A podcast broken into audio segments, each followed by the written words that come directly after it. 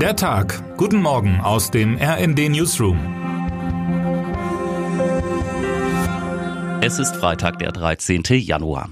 Fast hatten wir uns an die mutmachenden Nachrichten aus der Ukraine gewöhnt. Geländegewinne, Rückeroberungen, erstaunlicher Kampfgeist.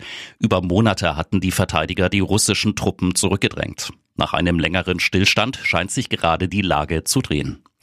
Russische Erfolgsmeldungen rund um die strategisch wichtige Stadt Bachmut sind mit allergrößter Vorsicht zu genießen. Aber seit Anfang Januar 2023 hat im westlichen Bündnis eine neue Ernüchterung Einzug gehalten, schreibt Matthias Koch.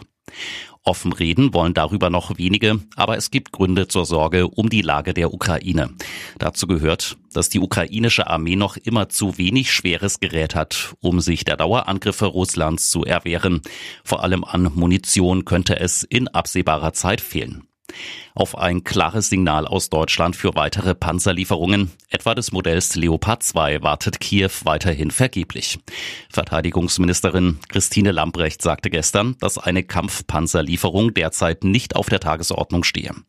Diese Entscheidung ist nicht getroffen und deswegen stellt sich diese Frage auch darüber hinaus nicht. Die Frage, die sich auf jeden Fall stellt, wie viele fähige Soldaten kann Putin noch für seinen Krieg mobilisieren? Zu erwarten ist, dass nach und nach jene Rekruten an die Front ziehen können, die in der aktuellen Mobilisierungswelle eingezogen und ausgebildet wurden. Die russische Technik mag nicht auf dem Stand der Zeit und die Ausbildung der Truppen rudimentär sein. Ihre schiere Zahl könnte aber dennoch eine lange Invasion ermöglichen. Zumal die russische Propaganda nach innen offenbar weiterhin verfängt. An der öffentlich gezeigten Moral der Ukraine ändert dies noch nichts. Unsere Fallschirmjäger fügen dem Feind in Solidar erhebliche Verluste zu, sagte der ukrainische Präsident Volodymyr Zelensky in seiner täglichen Videoansprache. Trotz der erbitterten Kämpfe um die Stadt in der Ostukraine.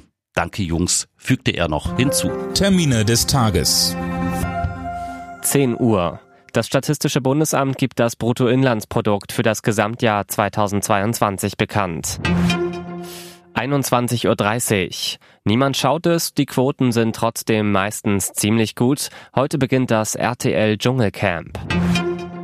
9 Uhr. Die SPD-Bundestagsfraktion beendet ihre Jahresauftaktklausur mit Kanzler Scholz.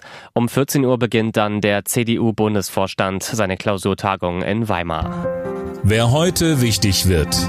Endlich wieder WM. Heute beginnt für die deutschen Handballer die Weltmeisterschaft. Um 18.15 Uhr startet das Spiel gegen Katar. Und jetzt wünschen wir Ihnen einen guten Start in den Tag. Text Christian Palm, am Mikrofon Finn Riebesell und Philipp Rösler. Mit rnd.de, der Webseite des Redaktionsnetzwerks Deutschland, halten wir Sie durchgehend auf dem neuesten Stand. Alle Artikel aus diesem Newsletter finden Sie immer auf rnd.de slash der Tag.